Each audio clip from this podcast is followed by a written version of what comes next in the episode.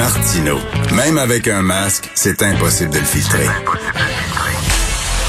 Vous écoutez Martino. Cube Radio. Alors, Yves Daou, euh, directeur de la section argent du Journal de Montréal, Journal de Québec, qui est avec nous. Yves, on a donné littéralement le grand prix euh, à Belle sur un plateau d'argent. Ah, écoute, c'était une grosse nouvelle. Vendredi, c'est un peu à la dernière, dernière minute pour que les journalistes n'aient pas à gratter, mais le, journal, le, bureau d'enquête, le bureau parlementaire Québec, l'équipe d'argent a quand même fouillé ça vendredi. Et ce qui est, euh, ce qu'on apprend là, c'est que le ministre de l'économie, Pierre Fitzgibbon, était au courant du projet d'acquisition du promoteur euh, du Grand Prix, qui était belle, mhm. quand il a annoncé la prolongation de l'aide financière quelques jours avant.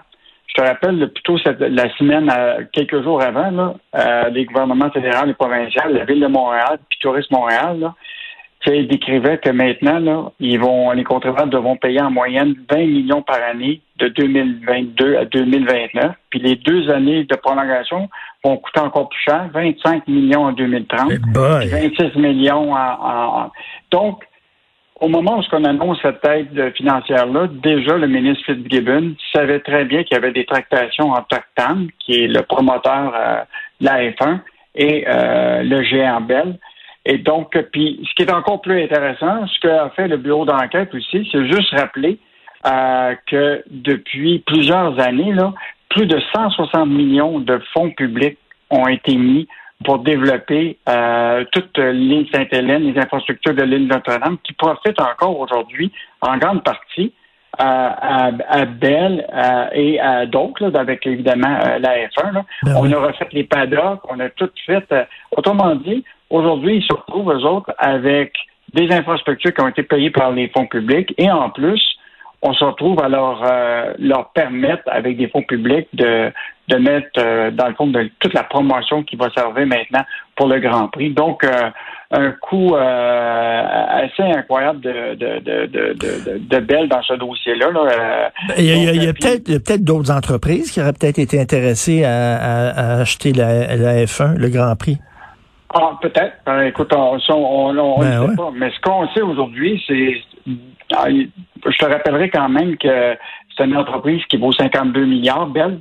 Hein? Eh Puis, euh, comme disait euh, Régent Tremblay, aujourd'hui, on apprend qu'il y a 51 millions qui vont être donnés à une entreprise qui vaut 52 milliards.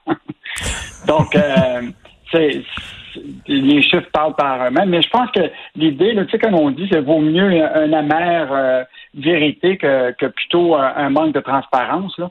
Mais je pense que ça aurait été tout à fait juste de rappeler hmm. quand même que. Et juste te dire, tu en parleras quelques mois avant, on avait sorti que euh, dans le registre des lobbyistes que euh, euh, il y avait la famille Brockman avec Claridge qui s'était inscrit au registre des lobbyistes pour demander de l'aide pour un stade de baseball. Et, et ça aussi, personne en a parlé. Hmm. Puis là, hmm. évidemment, tu as eu toute la réaction du grand public. Il a dit, il n'est pas question qu'on donne de l'aide publique à, à des riches qui veulent bâtir un stade.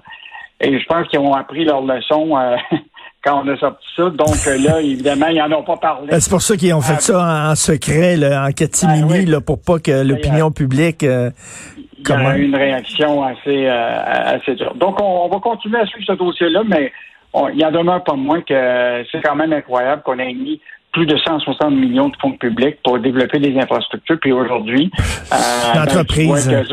Ben, oui, c'est l'entreprise privée qui va tout profiter de ça. C'est incroyable. Mm. Euh, il y en a d'autres qui vont faire beaucoup d'argent. C'est Power Corporation et Alexandre Taillefer.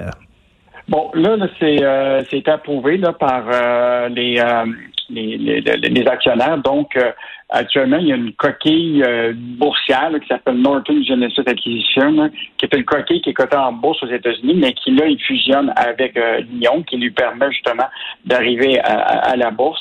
Et donc, euh, évidemment, ce qui est, ce qui est fascinant, c'est qu'avec le prospectus et sorties, on, on apprend là, qui sont les ceux qui sont actionnaires puis qui vont probablement profiter de, la, la, la, la, course vers l'augmentation de la bourse.